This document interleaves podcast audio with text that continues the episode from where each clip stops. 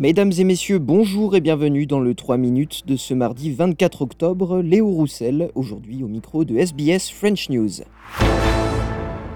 Le président français Emmanuel Macron est arrivé ce mardi en Israël, à Tel Aviv, où il doit apporter son soutien à l'État hébreu après l'attaque du Hamas le 7 octobre dernier. Il va aussi tenter d'aborder la question d'un processus de paix entre Gaza et Israël. On écoute Valérie Gass, envoyée spéciale de Radio France Internationale à Tel Aviv, au sujet du déplacement du chef de l'État français. Emmanuel Macron avait déclaré qu'il se rendrait en Israël lorsque sa visite pourrait apporter des solutions utiles. Ce moment semble être venu selon l'Elysée et il s'y rend avec plusieurs objectifs. Le premier, délivrer aux Israéliens et aux victimes des attaques du Hamas dont il rencontrera les familles un message de pleine solidarité. C'est un préalable incontournable du point de vue de l'Elysée. Mais ensuite, le chef de l'État entend mettre sur la table des propositions opérationnelles pour endiguer une escalade dans la région et ouvrir une perspective politique en faveur de la paix ce qui passe forcément selon Paris par la création d'un État palestinien, des ambitions élevées qu'il va exposer aux autorités israéliennes et aux dirigeants des États de la région dans l'espoir d'obtenir une pause humanitaire, mais surtout, et c'est la priorité pour Emmanuel Macron, tenter de faire sortir les otages encore détenus à Gaza par le Hamas. Le Premier ministre australien Anthony Albanese poursuit lui sa visite aux États-Unis. Ce mardi, il a annoncé qu'un accord a été trouvé avec l'entreprise américaine Microsoft en vue de renforcer la cyberdéfense de l'Australie.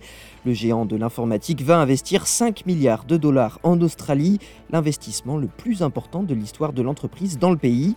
Cet argent servira notamment à développer l'utilisation de l'intelligence artificielle et les infrastructures de type cloud.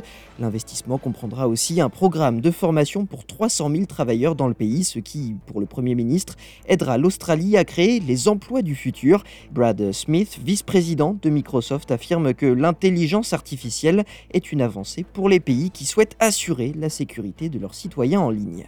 With AI, it is possible to do a far better job of detecting cyber threats and a far faster job of analyzing what is happening. And with that data and that analysis, one can take new steps to keep a nation secure.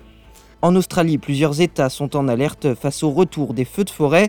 Dans le Queensland ce mardi, les autorités ont notamment indiqué que cinq maisons ont été détruites par les flammes. Des avis d'évacuation ont été émis dans cette communauté et sont encore euh, en cours, invitant les habitants à quitter leur domicile. C'est le cas à Cypress Gardens, Milmeran Downstara, Wayambila, Kogan, Goranba et Waranga qui font l'objet d'une alerte d'urgence. D'autres zones restent sous surveillance accrue ce mardi soir et les pompiers invitent les habitants à rester informés sur la situation. Wayne Waltisbull, responsable régional des services d'incendie et d'urgence du Queensland, affirme que les conditions devraient encore se détériorer dans la semaine. Yeah, conditions are really bad. They were pretty bad yesterday, but they're going to deteriorate more today and for the rest of the week.